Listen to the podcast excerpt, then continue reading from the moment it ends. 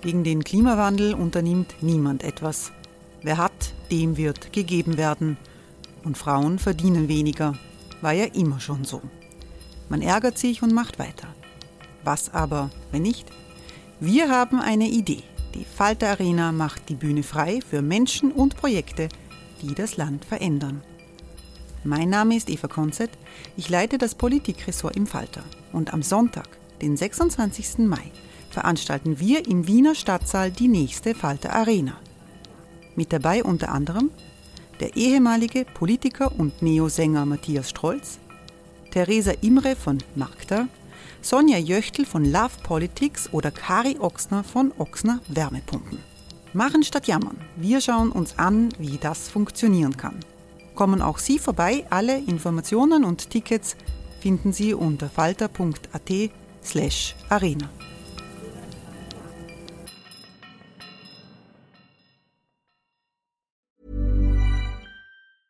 Many of us have those stubborn pounds that seem impossible to lose, no matter how good we eat or how hard we work out. My solution is PlushCare. PlushCare is a leading telehealth provider with doctors who are there for you day and night to partner with you in your weight loss journey. They can prescribe FDA-approved weight loss medications like Wagovi and Zepbound for those who qualify. Plus, they accept most insurance plans. To get started, visit plushcare.com slash weight loss. That's plushcare.com slash weight loss.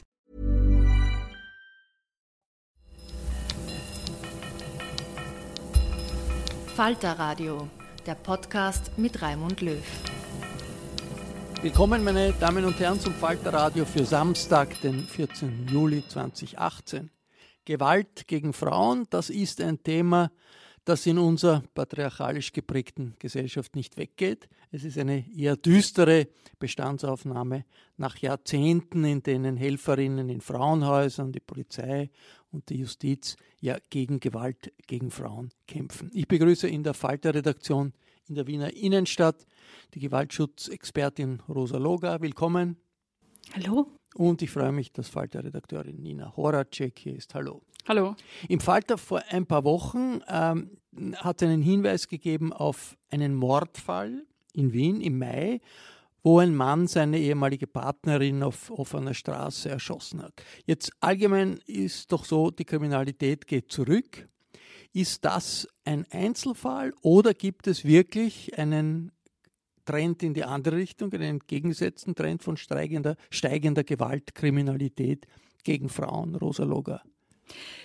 Ja, es ist, es ist auf jeden Fall eine Häufung von, von äh, Morden an Frauen äh, zu verzeichnen. Ob das ein längerfristiger Trend ist, ist, glaube ich, noch zu kurz zu sagen. Aber man kann jedenfalls einmal sehen, dass es jetzt einmal einen ein, ein, ein enormen Anstieg gibt. Also es gibt schon Häufung? 16 äh, heuer, laut Pol Polizeimeldungen. Äh, Im ganzen letzten Jahr waren es, glaube ich, 24. Äh, und das äh, gibt schon Anlass zur Sorge. Und äh, wir sind natürlich äh, als als, Einrichtung, die äh, den Betroffenen ähm, helfen möchte und sie vor solchen Eskalationen bewahren möchte, auch sehr bestürzt darüber. Äh, wir haben auch einige dieser Betroffenen äh, bei uns in Beratung gehabt. Ihre Einrichtung, werden Sie ein bisschen erklären? Unsere Einrichtung ist die Wiener Interventionsstelle gegen Gewalt in der Familie. Und es ist einfach sehr traumatisch, wie man sich vorstellen kann. Also wenn das passiert, auch für die Familie, für die Familienmitglieder, ähm, für uns selbst, auch für unsere Beraterinnen. Und äh, wir möchten hier eben auch äh, nicht, äh, nicht warten, ja, ob der Trend weiter anhält, sondern auch Gegenmaßnahmen setzen, das aufzeigen, darüber reden. Und wir sind sehr froh, dass äh, die Möglichkeit auch hier im Falter besteht. Die, die Interventionsstelle äh, für gegen häusliche Gewalt ist, äh, was tut die? Wie, wie, muss man sich das vorstellen? Die Interventionsstelle ist äh, eine mit dem Gewaltschutzgesetz 1997 geschaffene Einrichtung. Es gibt sie in jedem Bundesland. In den Bundesländern heißen sie jetzt Gewaltschutzzentren. Wir heißen noch wie im Gesetz Interventionsstelle. Wir äh, bekommen, also damals das Gesetz, dass äh, jemand, der Gewalt ausübt, gehen muss, die Wegweisung, die rote Karte für Gewalt Täter war der Ausgangspunkt. Die Wohnung verlassen muss. Genau. Die Polizei sagt, genau, die Person Polizei muss die sagt, verlassen. genau, inzwischen für zwei Wochen. Äh, also nach dem Prinzip, also die Verursacher der Gewalt sollen die Konsequenzen tragen und nicht die Opfer. Das ist ein Gesetz, der sehr, äh, ja, das sehr fortschrittlich war damals, das auch von vielen Ländern äh, in, in Europa und auch international übernommen wurde. Ähm, äh, es ist auch nach wie vor ein sehr wichtiges Gesetz, aber das haben wir jetzt schon gesehen, es reicht nicht, diese Wegweisung reicht eben nicht aus, bei, um Morde zu verhindern. Dafür ist sie zu schwach. Wie muss man das, sich das vorstellen? Es kommt eine Frau zu Ihnen in die Interventionsstelle und sagt, ich werde geprügelt zu Hause, das, ich halte das nicht mehr aus. Dann gehen Sie gemeinsam mit der Frau zur Polizei oder Nein, zu es ist so, Wer? dass wir, wir bekommen die Meldungen von der Polizei. Also es ist so, dass die Polizei die Aufgabe hat, äh, die Opferschutzeinrichtung zu informieren, und zwar in jedem Bundesland, und zwar sehr rasch. Das ist auch Teil unseres Reformprojektes gewesen, dass man gesagt hat, es sollen nicht wieder an den Opfern liegen, dass sie eine Hilfe finden, äh, sondern es wird ihnen eben diese Hilfe ange, äh, aktiv angeboten. Das heißt, die Polizei mm, schickt die Meldungen an die Gewaltschutzzentren, Interventionsstellen innerhalb von wenigen Stunden und wir nehmen dann Kontakt auf mit den Betroffenen. Wir sind äh, Fachfrauen, äh, wir sind geschult, äh, wir versuchen ein Vertrauensverhältnis herzustellen und hier Hilfe anzubieten. Dann wir begleiten bei verschiedenen Ämterwegen, bei der Durchsetzung der Rechte. Also das ist dann unsere Aufgabe. Jetzt äh, in diesem, bei diesem Fall, der im Falter vor ein paar Wochen ähm, beschrieben wurde, wo ein Mann seine Ex-Frau umgebracht hat, seine Partnerin mhm. auf offener Straße erschossen hat, äh, da war dieser Täter amtsbekannt mhm. in Wien. Wie oft kommt das vor, dass die Polizei weiß, da ist äh, tatsächlich jemand gewalttätig und das könnte äh, zu, zu, einem Verbrechen kommen? Äh, wie häufig ist das? Also man weiß, dass bei mehr als der Hälfte der Morde es vorher Anzeichen gegeben hat, also auch schon ähm, äh, vorher Gewalttaten, Anzeigen. Äh, das heißt, die meisten dieser Taten kommen nicht aus heiterem Himmel, sondern sind oft sogar angekündigt durch Drohungen, ich werde dich umbringen. Äh, also das war auch in diesem Fall so, dass der Täter ganz klar gesagt hat, wenn du dich trennst, dann bringe ich dich um. Äh, und es gab äh, mehrere andere, auch Hinweise auf schwere Gewalt. Und ähm, ja, da sind wir natürlich sehr bestürzt, äh, wie sozusagen, wenn diese Anzeichen da sind, wenn diese Risikofaktoren bekannt sind, warum es dann trotzdem nicht gelingt, die Opfer davor zu bewahren. Und das hängt mit uns mit dieser Schwäche zusammen, die wir im Gewaltschutzgesetz haben. Wer versagt da? Die Wegweisung ist eben sozusagen zum gängigen Mittel geworden. Ne? Also wir machen eine Wegweisung, wie wenn sich dadurch alle Probleme, die Polizei. Die Polizei es. sagt, der Gewalttäter genau. darf nicht mehr in die Wohnung. Genau, genau. Und es ist natürlich ein sehr gutes Mittel, aber es ist eben bei schwer gefährlichen Tätern, die vorhaben, jemanden umzubringen, reicht es nicht aus. Also da muss es einfach ein stärkere, eine stärkere Maßnahmen geben. Und oft begnügen sich sozusagen aber die Behörden mit dieser, mit der Wegweisung. In dem Fall gab es die Drohung, da wäre auch die Frage gewesen, eine Haft, eine Untersuchungshaft. Äh, die, die Staatsanwaltschaft könnte eine Untersuchungshaft anordnen. Da gibt es einen ein äh, Haftgrund. Äh, und da sehen wir eben diese Schwäche, dass man eben Gewalt in der Familie, Gewalt in Beziehungen immer noch nicht wirklich ernst nimmt. Ist ja, das etwas, was äh, früher mehr ernst genommen wurde als jetzt? Gibt es da im Zusammenhang auch mit der politischen Situation einen Trend, dass man das auf die leichtere Schulter nimmt oder ist das eine Unterstellung? Das, es ist schwer zu sagen, ob das jetzt äh, einen Trend gibt. Also das wäre sehr gewagt. Aber was wir schon beobachten, ist, dass eben dieses, diese, äh, dieses äh, sich mit der Wegweisung äh, zu begnügen oder dass die Gewalt nicht genügend ernst zu nehmen, dass das natürlich ähm, offensichtlich auch in den letzten Monaten und Jahren wieder zugenommen hat, weil es eben auch diese Eskalationen gibt. Also es ist natürlich gefährlich, da einen Zusammenhang herzustellen, aber wir sehen, dass die, die, die Leichtigkeit, mit der jemand auf freiem Fuß angezeigt wird, ne, nachdem äh, ein Mord angedroht wurde, schon ein Hinweis darauf ist, äh, dass man vielleicht, dass eine gewisse Sensibilität für die Gefahr fehlt. Wir äh, sehen diese Entwicklung der Kriminalität natürlich nicht im luftleeren Raum, sondern im Rahmen eines, äh, äh, einer politischen, einer gesellschaftlichen Entwicklung. Die Behörden agieren innerhalb dieser gesellschaftlichen Entwicklung. Wir haben zurzeit eine konservative Welle in Österreich, in Europa. Wie drückt sich das in der Veränderung im Frauenbild aus, diese konservative Welle, Nina Horacek? Naja, ich glaube, man muss mal das Regierungsprogramm anschauen. Was steht denn da eigentlich zum Thema Gewalt ähm, gegen Frauen? Also wenn man es bedenkt, wir hatten 2017 24 Frauen, die ermordet wurden von Männern, also entweder von Ehemännern, ähm, Lebensgefährten oder eben Männern, die es nicht verkraftet haben, ähm, dass die Frau gesagt hat, ich gehe, ich trenne mich, die gemeint haben, die Frau ist ihr Eigentum und ähm, sie haben das Recht, sie das Leben zu nehmen, weil sie sich getrennt hat. Und heuer sind es 16. Also jetzt haben wir Juli, jetzt kann man nur hoffen, ähm, dass dieses, sagen, die Zahlen sich nicht weiter so entwickeln. Eigentlich müsste es ähm, da einen sagen, nationalen Aufschrei geben und zu sagen, zwei Frauen im Monat, die sterben, weil Männer sie umbringen, das ist einfach zu viel. Wir müssen was tun. Es gibt das Thema im Regierungsprogramm. Ähm, dort ist aber zum einen steht da zwar ein ähm, weiterer Ausbau von Notunterkünften für Frauen und Kinder. Da muss man auch dazu sagen, Frauenhäuser sind im Grunde auch Kinderhäuser.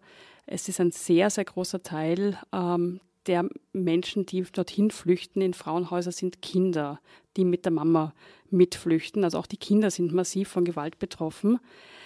Ähm, es ist keine Zahl genannt im Regierungsprogramm und dann ist eigentlich ähm, der Hauptpunkt, auf den die Regierung setzt, die ähm, Strafverschärfung, also höhere Strafen für ähm, Männer, wir, also Personen, meistens sind es halt Männer, die ähm, Gewalt an ihren Partnerinnen ähm, ausüben. Da kann man jetzt darüber diskutieren, ob das sinnvoll ist. Ich finde, ähm, es wäre sehr wichtig, vorher anzusetzen, weil der Frau, die ermordet worden ist, der hilft es dann nimmer, wenn der jetzt statt zehn Jahre, zwölf Jahre im Gefängnis sitzt, sondern man müsste eigentlich schauen, okay, woher kommt das? Ähm, was ist das sagen, Gemeinsame? Man muss aber sagen, okay, das Gemeinsame sind vor allem, nicht nur, aber vor allem hauptsächlich Männer, die Gewalt gegen Frauen und Kinder ausüben.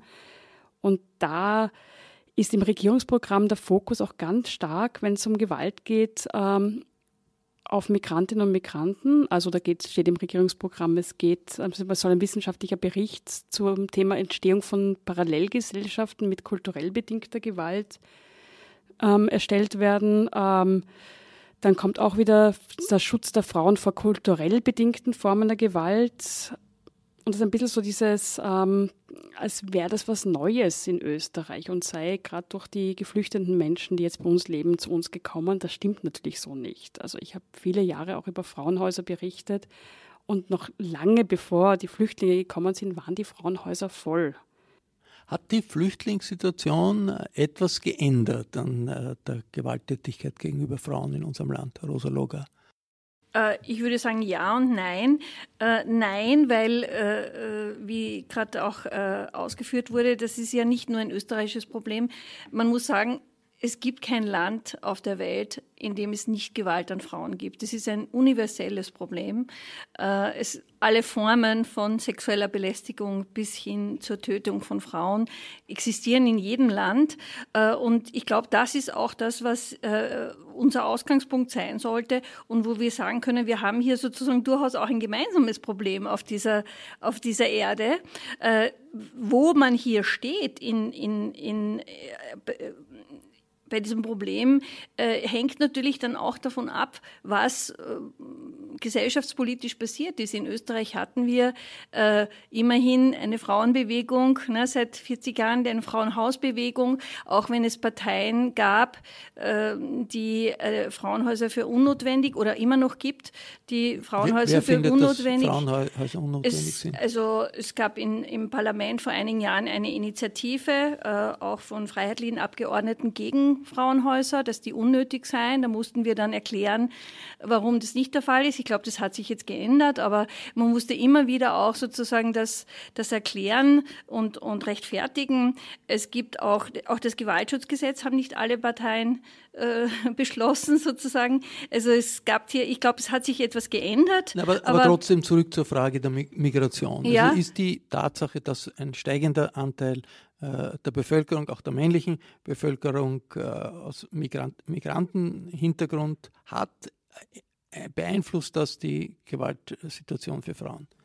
Ja, ich wollte es gerade erklären. Ich meine, natürlich äh, bringen die Menschen, die zu uns kommen, ihre Probleme auch mit. Ne? Die halten ja auch nicht an der Grenze, machen ja auch nicht an der Grenze Halt. Und insofern sozusagen bringen sie dieses Problem natürlich auch mit dazu, dass wir das Problem ja hier auch schon haben mit unseren eigenen äh, äh, betroffenen äh, österreichischen Männern und Frauen.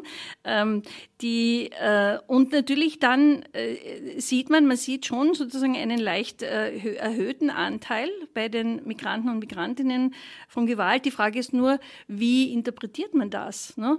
Und ich finde es eben sehr sehr problematisch, wenn man das sozusagen mit der Kultur und mit der Herkunft äh, argumentiert. Ich würde hier sehr stark äh, aus, aus sozialen und gesellschaftspolitischen Gründen argumentieren, wenn halt äh, man aus Ländern kommt, wo es nicht die Chance gab, eben zum Beispiel äh, ein, ein Gewaltschutzgesetz zu erringen für die Frauen oder Fraueneinrichtungen zu haben, wo die Strukturen vielleicht noch etwas patriarchaler sind, dann ist natürlich, wirkt sich das auch auf die Gewalt aus. Es gibt dieses Bild, da sind die vielen gewaltbereiten jungen Männer aus islamischen Ländern und die bedrohen unsere Frauen. Die werden äh, von der Politik, von politischen Parteien geschaffen, auch von Medien geschaffen. Wie stark ist dieses Bild in der Öffentlichkeit und was hat es mit der Realität zu tun, Nina Horacek? Ja, das ist ein Bild, das auch gerade die FPÖ sehr gerne ähm, transportiert. Also ich erinnere zurück an einen steirischen FPÖ-Politiker, der oh, sagen wirklich wörtlich den sehr geehrten Herrn Asylanten in einem Video auf YouTube anhand einer Schaufensterpuppe gezeigt hat, wo man nicht hingreifen darf als Mann, was irgendwie auch recht interessant war, dass er quasi so selber zeigt, was, er da, ähm, was man nicht darf. Ähm, auch die, der Ring Freiheitlicher Jugend hat irgendwie plakatiert, wir schützen unsere Frauen. Also sie sagen dieses ähm, paternalistische, wir Männer passen jetzt auf unsere Frauen auf, weil es kommen die bösen Bösen von draußen. Ähm, die FPÖ hat 2015 ihren Feminismus entdeckt, ähm, aber nur quasi in Abgrenzung äh, ähm, gegen die Flüchtlinge waren sie plötzlich die ähm, vermeintlichen Feministen. Wenn man sich aber anschaut, was die FPÖ gerade, ähm, was jetzt die Gewalt gegen Frauen betrifft, wie sie gehandelt hat, dann kann man recht weit zurückgehen, nämlich ins Jahr 97. Damals ist das Gewaltschutzgesetz in Kraft getreten, wenn ich es richtig im Kopf habe. Und es gab eine Partei, die dagegen war. Und das war damals die FPÖ mit dem Argument, gerade diese Wegweisung von Gefährdern, also von Männern, die ähm, Frauen Gewalt angetan haben, diese Wegweisung aus der Wohnung sei ein Eingriff ähm, in die Grund- und Menschenrechte und gehe zu weit. Das sagt die FPÖ heute nicht mehr, aber wenn man dann wieder zurückgesenkt, die Pro-Krapsch-Diskussion, das war ähm, 2013. Worum ist es da gegangen? Da ging es um ähm, sexuelle Belästigung, dass man sagen, Frauen ähm, nicht mehr strafbar einfach auf den Hintern greifen darf oder sie dann gegen ihren Willen berühren darf. Und ähm, das hieß dann ein ähm, bisschen seltsam, Brutgrabsch-Paragraph. Und da war auch die FPÖ dagegen. Oder vor ein paar Jahren erst hat die FPÖ-Ortsgruppe am Städten eine Subvention ähm, des örtlichen Frauenhauses abgelehnt mit der Begründung, und das ist jetzt nicht von mir, sondern das ist wörtlich zitiert, Frauenhäuser seien, Zitat, an der nachhaltigen Zerstörung von Ehen und Partnerschaften maßgeblich beteiligt. Also eine völlige ähm, absurde ähm, Darstellung, was Frauenhäuser machen. Und auch wenn man sich zuletzt anschaut, ähm, gerade in Linz, wie die FPÖ da ähm, eine Frau mit ziemlich prallen Brüsten und im Bikini plakatieren ließ als quasi ähm, Heimatwerbung für Linz, das ist schon ähm, ein bisschen. Ein Mann wird auch äh, plakatiert. Ja, in der, wenn man sie anhat, aber in der Badehose, Lederhose. An, ja. ja. Aber es ist so, das zeigt schon was aus. Also das sagt schon was aus über das, das Frauenbild, das da transportiert Jetzt wird. Jetzt präsentiert sich die, äh, präsentieren sich die Freiheitlichen, aber auch die ÖVP als Vorkämpfer für Frauenrechte, wenn es geht gegen Kopftuch, gegen Burka. Und das heißt immer ja, also die Errungenschaft der Gleichberechtigung der, der Frauen, also das muss man verteidigen gegen äh, die islamistischen, islamischen Einwanderer, islamistischen Einwanderer. Bringt das nicht etwas den, das konservative Frauenbild durcheinander? Weil jetzt ja diese Parteien plötzlich sagen, also wir kämpfen für äh, Frauenrechte. Ja, was ist das für ein Frauenbild, wenn ein Mann, und das sind in der FPÖ vor allem Männer, die da auftreten beim Thema Kopftuch, nicht nur, aber ähm, von Norbert Hofer, der im Präsidentschaftswahlkampf erklärt hat, was eine Frau im Kopf zu haben hat. Ich meine, wenn Männer anfangen, Frauen zu erklären, was sie anziehen dürfen, und sei es ähm, der Bikini, der nicht erlaubt ist, oder der Minirock oder das Kopftuch. Also was ist denn das für ein Feminismus, dass wir Frauen uns jetzt quasi ähm, von Politikern, Männern erklären lassen sollen, was Frauen zu tragen haben? Das hat mit Feminismus überhaupt nichts zu tun. Und der FPÖ geht es da auch nicht um Feminismus, da geht es um Spaltung der Gesellschaft ähm, und um dieses Bild, so, so gefährlich sei das Kopftuch. Und sagen, im Weltbild der FPÖ gibt es auch keine Frau, die sich selbst entscheidet, das Kopftuch zu tragen. Gibt es in der Realität relativ viele? Natürlich gibt es die, ja sicher. Auch Burka gibt es genügend äh, Beispiele von ja, Frauen, meine, ganz eindeutig, die sich aus bestimmtesten Gründen, die man, da kann man damit einverstanden sein oder nicht einverstanden sein, für die Burka entscheiden. Aber im FPÖ-Weltbild, also ich habe noch nicht gehört, dass die jetzt sagen, ähm, also sagen, wenn man das Kopftuch, sie sehen das Kopftuch ja nur als Zeichen der Unterdrückung der Frau und ähm, behaupten, sie müssen, die FPÖ muss Frauen befreien. Und ganz ehrlich, ähm, so befreit, dass mir ein Mann erklärt, was ich zu tun habe, mag ich wirklich nicht werden. Wir haben über mhm. Frauenhäuser schon, schon mehrmals gesprochen. Hier in die, dieser Runde Frauenhäuser gibt es seit 40 Jahren mhm. in Österreich. Äh, wie, wie, hat sich das entwickelt? Was sind, wie, die, was sind die Unterschiede in den Aufgaben, in den Herausforderungen für die Frauenhäuser heute gegenüber der Zeit vor 20 Jahren, vor 30 Jahren? Rosa Loga. Ja, also das, was einmal augenfällig ist, ist, dass eben die Frauenhäuser nach wie vor gebraucht werden. Wir haben ja gedacht am Anfang, ich bin ja einer der Mitbegründerinnen des ersten Frauenhauses in, in, in Österreich. Äh, wir haben ja gedacht, wir treten hier sozusagen in dieser Aufgabe an, um die Frauenhäuser abzuschaffen. Das hat sich leider nicht realisiert in, in, in 40 Jahren. Also das sieht man auch, wie tief äh, in unserer äh, Gesellschaft auch das Thema noch verwurzelt ist, die, die Gewalt an Frauen und dass die Frauenhäuser einfach nach wie vor gebraucht werden. Und wir haben auch gesehen, die, auch das Wegweisungsgesetz hat jetzt nicht nicht den Bedarf an, an Frauenhausplätzen verringert. Ja, das heißt, die Frauenhäuser sind nach wie vor, stehen nach wie vor vor der Aufgabe, dass sie zum Beispiel nicht immer äh, alle Frauen und Kinder, die zu ihnen flüchten äh, wollen, aufnehmen können. Aber grundsätzlich ist die gleiche Aufgabenstellung, die gleiche Herausforderung wie vor Jahrzehnten. Ja, ich würde schon sagen, ja. Also das ist eigentlich das äh, Fazit, dass wir sehen, wie wir brauchen hier wirklich einen langen Atem, um äh, die Gewalt an Frauen zu bekämpfen. Und wir sehen es ja auch an diesen, an diesen äh, Sexismusproblemen sozusagen die Frauen haben. Äh, wie kann das sein in einer aufgeklärten modernen Gesellschaft, dass Frauen sozusagen ihr Recht nicht angegriffen wer zu werden, gegen ihren Willen verteidigen müssen. Ja, das ist ja an und für sich eigentlich schon, ja, fast ein Skandal, kann man sagen. Ja, und das sieht man, aber wir müssen uns dazu bekennen, dass es, dass das zu unserer Gesellschaft auch gehört und dass wir das äh, benennen müssen und gemeinsam auch dafür sorgen müssen, dass sich das verändert. Und es geht nicht so leicht. Es gibt ganz offensichtlich einen Zusammenhang zwischen sexueller Belästigung, Tabuisierung oder Verbot von sexueller Belästigung auf der einen Seite, Gewalt auf der anderen Seite. Äh, und noch etwas Besonderes ist sexuelle Belästigung im Internet. Da gibt es jetzt das Beispiel der ehemaligen grünen Abgeordneten Sigi Maurer, Sigir Maurer ist mit einem Fall der wüstensexuellen Belästigung im Internet an die Öffentlichkeit getreten. Bei einem Bierlokal in der Josefstadt in Wien, an dem sie jeden Tag vorbeigeht, äh, ist sie von E-Mails traktiert worden, die wüst sexistisch waren. Äh, Sigi Maurer hat diese E-Mails veröffentlicht und den Absender bekannt gemacht.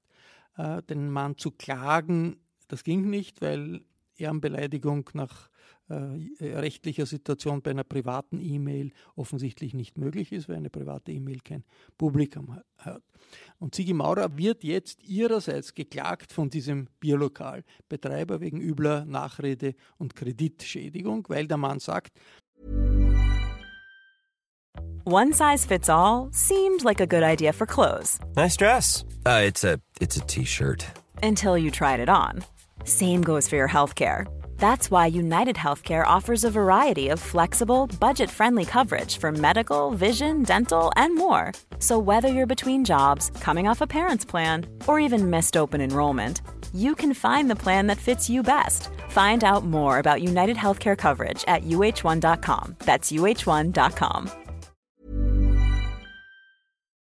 Diese äh, üblen Mails hat nicht er geschickt, sondern irgendjemand anderer. Äh, und der ganze Fall hat ziemliches mediales Aufsehen erregt. Der Prozess gegen Sigi Maurer, sie muss sich verteidigen, wird Anfang September stattfinden. Ich habe die ehemalige Grünpolitikerin gefragt, wie es zu dieser Eskalation kommen konnte. Naja, ich habe das ja nicht so geplant. Ähm, also ich habe mir halt gedacht, okay, ähm, also ich bin vom Lokal, von dem Bierlokal angesprochen worden und habe danach äh, diese Nachrichten ähm, erhalten mit also so klassische sexistische Hassnachrichten und habe überlegt, was ich tun kann. Und ähm, das Einzige, was mir eingefallen ist, äh, war bei der Wirtschaftskammer anzurufen, ob die einen Ehrenkodex haben oder einen Verhaltenskodex für dieses Gewerbe. Das gibt's aber nicht. Und äh, damit war klar, dass sie, weil rechtlich kann ich sowieso nichts dagegen machen und damit war klar, ich kann es jetzt entweder ignorieren oder akzeptieren oder mir eben so wehren, wie ich es getan habe. Und ich habe mich für Letzteres entschieden, weil ich mir das einfach nicht gefallen lassen will.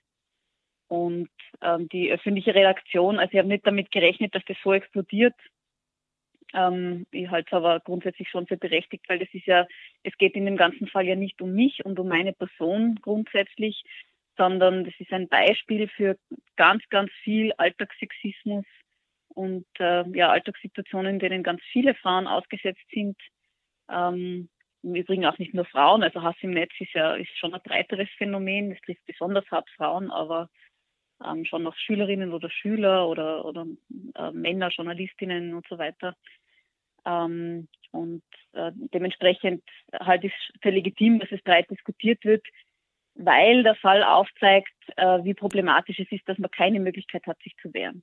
Die aktuelle Gesetzeslage ermöglicht es nicht, sich gegen beleidigende und sexistische E-Mails zur Wehr zu setzen, so die Erfahrung von Sigi Maurer. Das heißt es ja natürlich. Also ich meine, ähm, eine beleidigende E-Mail, also um Beleidigung ähm, zu erfüllen, muss Öffentlichkeit gegeben sein. Also mindestens zwei weitere anwesende Personen müssen das ähm, verfolgen. Ähm, dazu kommt, dass Beleidigung auch eine Privatgeschichte ist, also private Anklagedelikt. Das heißt, sie müssten das volle Kostenrisiko tragen, wenn sie klagen. Ähm, und das können sich halt viele auch nicht leisten und können sich auch nicht leisten, solches Risiko einzugehen. Ähm, was äh, Sexismus und Belästigung betrifft, ist es so, dass der, der Paragraph zur sexuellen Belästigung nur auf körperliche Dinge abzielt und nicht auf das Netz und auf, auf virtuelle und verbale Dinge. Wie Sigi Maurer selbst die Reaktionen auf den ganzen Zwischenfall erlebt hat? Es ist ja, wie gesagt, nicht meine erste solche große Aufregung. Also natürlich ist es speziell gelagert, aber ähm, ich habe mir ja schon öfters gegen, gegen Hassposter gewehrt ähm, aber es ist, man, es ist schon so, dass die Solidarität diesmal weit größer ist. Also, ähm, also oder was heißt die Solidarität größer? Der Mob hält sich ziemlich zurück. Also es gibt natürlich ähm, schon alle möglichen Nachrichten, die äh, dem Wirt gratulieren und sagen, es, also und mal ähnliche Dinge wünschen. Aber das ist in einem recht kleinen Rahmen und vor allem äh, bis jetzt zumindest ähm, ist der Boulevard ausnahmsweise mal auf meiner Seite. Was sie sich wünscht aufgrund der von ihr jetzt angestoßenen Diskussion beim Prozess im Herbst? Unmittelbar natürlich für den Prozess hoffe ich natürlich, dass ich gewinne. Das, also das ist die direkte Hoffnung für den Prozess. Ähm, die, die größere, der größere Wunsch oder woran wir oder ich auch arbeiten werde, ist, dass diese ganze Geschichte tatsächlich dazu führt, dass wir zu Gesetzesänderungen kommen und dass Betroffene wirksame Instrumente in die Hand ähm, kriegen, ähm, sich gegen solche Dinge zu wehren. Inwiefern lässt sich ein Zusammenhang zwischen aggressivem Sexismus im Internet und realer Gewalt herstellen? Sigi Maurer? Es ist schon so, dass man also an Formulierungen erkennt, ähm, dass es eine reale Bedrohung ist und nicht zuletzt haben wir regelmäßig bei ähm, Amokläufen und, und Anschlägen ähm, die Situation, dass davor eben nicht alles Mögliche schon gepostet worden ist. Das, also ich glaube nicht, dass man das grundsätzlich auf die leichte Schulter nehmen kann. Wiewohl natürlich und ähm, da, deswegen muss man in diesem Bereich auch behutsam sein, finde ich. Ähm, es äh, nicht sein kann, dass jede ähm, Äußerung im Netz ähm, gleich als, als, als Hass und als gefährlich interpretiert wird. Wie relevant ist diese Erfahrung, die die Sigi Maurer äh, da gemacht hat, für die generell die Situation in Österreich, Rosa Loga? Ja, ich glaube, sehr relevant und, und es, äh, ich meine, die Gewalt an Frauen beginnt eben mit dem äh, einfachen Belästigungen, die für Frauen so alltäglich sind, dass ja viele Frauen es nicht einmal wagen würden, sich darauf, darauf aufzuregen, muss man ja sagen. Ne? Das sind ja schon die mutigen Frauen, die sich zur Wehr setzen. Also die anderen müssen sich mit einem Achselzucken und, äh, und, und irgendwie äh, das halt sozusagen hinter sich zu lassen. Und das ist ja eigentlich das Wichtige, ne? dass eben zunehmend Frauen, und das sieht man ja auch an der MeToo-Kampagne, das nicht mehr wollen, dass sie, dass sie darüber sprechen, dass sie das öffentlich machen, dass sie das Ausmaß auch sichtbar machen. Und, ich, und es braucht immer noch Mut, wie man sieht jetzt. Ne? Ne? Also, und man riskiert etwas. Ne? Und das natürlich, äh, das hält die Frauen auch ein Stück in Schach. Also der Sexismus äh, äh, hindert ja Frauen auch daran, dann sich zur Wehr zu setzen, weil da kommt dann eben die, die, die ganze Maschinerie auch über sie. Äh, und, und da gibt es natürlich ganz klar einen, einen Konnex zu, zu häuslicher Gewalt zu, ähm, äh, und letztendlich auch zu dieser Eskalation. Ne? Wenn die Frau sich wegbewegt, sich entfernt, sich trennt, dann auch diese diese, äh, diese, diese Morde und Mordversuche zu erleben. Aber ich glaube, es gibt auch noch einen anderen Aspekt dahinter, denn es, ist, es geht ja nicht nur um, um die Belästigungen, sondern es geht ja auch darum, dass die Gewalt die Frauen in Schach hält, in sozialer Weise. Ne? Das behindert sie ja auch, äh, ihre, ihre Rechte in Anspruch zu nehmen, ihre Rechte durchzusetzen. Und die sozial und ökonomisch schwache Situation von vielen Frauen äh, äh, macht es ihnen unmöglich, äh, aus, sich zur Wehr zu setzen. Ja, das ist, das spielt ja auch alles zusammen. Also die, die äh, strukturelle Gewalt sozusagen, die, die ähm, Benachteiligung, die Frauen erleben und das hohe Ausmaß von Gewalt. Höhere Strafen, Verschärfung der Gesetzeslage, auch jetzt in Bezug auf Internet und Postings im Internet, kann das wirklich äh, die Antwort sein? Nina Horacek? Ich glaube schon, dass der Fall Sigi Maurer zeigt, dass es da eine Lücke gibt ähm, und dass man da ähm, Wege finden muss, das gesetzlich zu regeln. Ähm, ich glaube aber, dass insgesamt wir uns einfach ähm, klar machen müssen, dass wir einen gewissen Backlash erleben, was jetzt die Gleichstellung von Frauen betrifft. Und ich habe ein ganz ähm, mehr ein Beispiel, das das ziemlich gut zeigt, finde ich. Gender Mainstreaming, also die Strategie zur Förderung der Gleichstellung der Geschlechter, wurde in Österreich ähm, im Ministerrat beschlossen im Jahr, Jahr 2000 unter einer schwarz-blauen Regierung. Im Juli 2000 war das. Wenn man sich heute anhört, was ähm, die Regierungsparteien von heute, wie der FPÖ und ÖVP, zu Gender Mainstreaming sagen, dann sagt die FPÖ zum Beispiel ganz klar, es ist abzulehnen, die sehen darin ein marxistisch-leninistisches Instrument.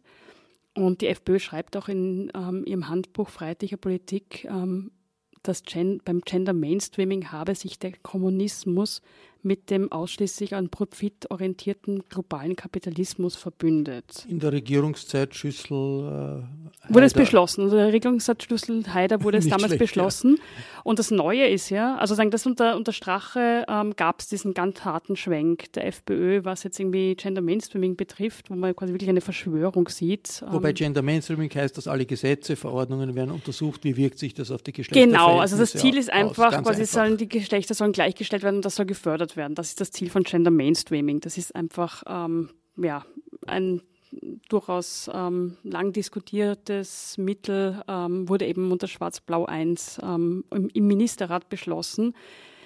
Hat sich unter Strache in der FPÖ verändert. Spannend finde ich aber auch, dass diese Veränderung auch in der ÖVP, in der sogenannten neuen ÖVP ist. Also die jetzige Umweltministerin Elisabeth Köstinger hat im April 2017, damals noch als Landwirtschaftssprecherin in Brüssel, gesagt, sie lehnt Gender Budgeting, also das ist auch so quasi also nach Geschlechter.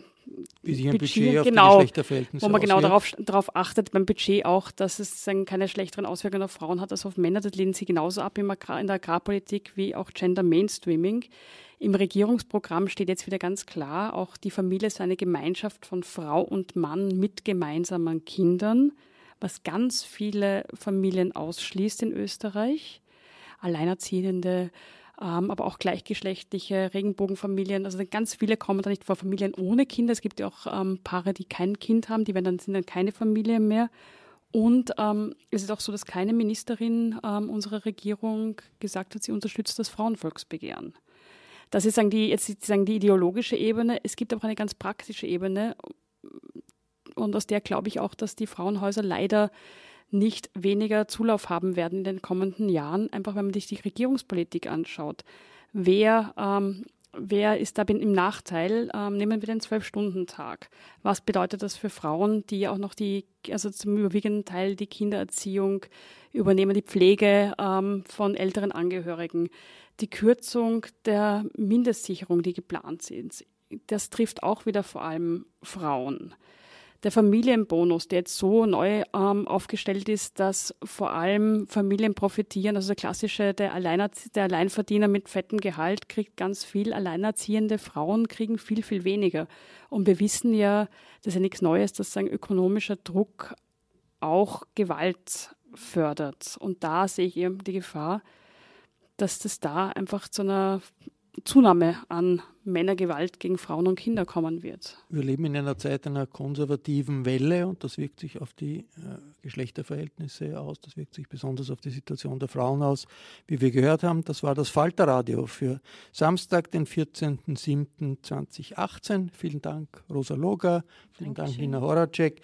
Ich verabschiede mich von den Zuhörerinnen und Zuhörern des Freirats in Tirol und von Radio Agora in Kärnten. Den Falter zu abonnieren in schwierigen Zeiten, das verschafft Ihnen Zugang zu Hintergrundinformationen und Recherchen. Sie können den Falter auch online abonnieren über die Homepage www.falter.at/abo. Die Signation kommt von Ursula Winterauer, Anna Goldenberg überwacht den Aufnahmecomputer. Ich verabschiede mich im Namen des gesamten Teams. Bis zur nächsten Folge.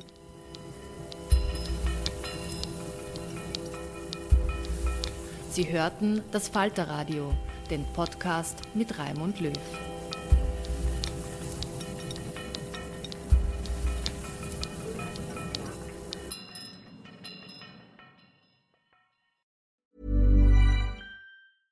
Hey, it's Paige DeSorbo from Giggly Squad. High quality fashion without the price tag. Say hello to Quince. I'm snagging high-end essentials like cozy cashmere sweaters, sleek leather jackets, fine jewelry, and so much more. With Quince being 50 to 80% less than similar brands. And they partner with factories that prioritize safe, ethical, and responsible manufacturing. I love that. Luxury quality within reach. Go to quince.com slash style to get free shipping and 365 day returns on your next order. Quince.com slash style. Imagine the softest sheets you've ever felt. Now imagine them getting even softer over time. That's what you'll feel with Bowl and Branch's organic cotton sheets. In a recent customer survey, 96% replied that Bowl and Branch sheets get softer with every wash. Start getting your best night's sleep in these sheets that get softer and softer for years to come. Try their sheets with a 30-night guarantee. Plus, get 15% off your first order at bowlandbranch.com. Code BUTTERY. Exclusions apply. See site for details.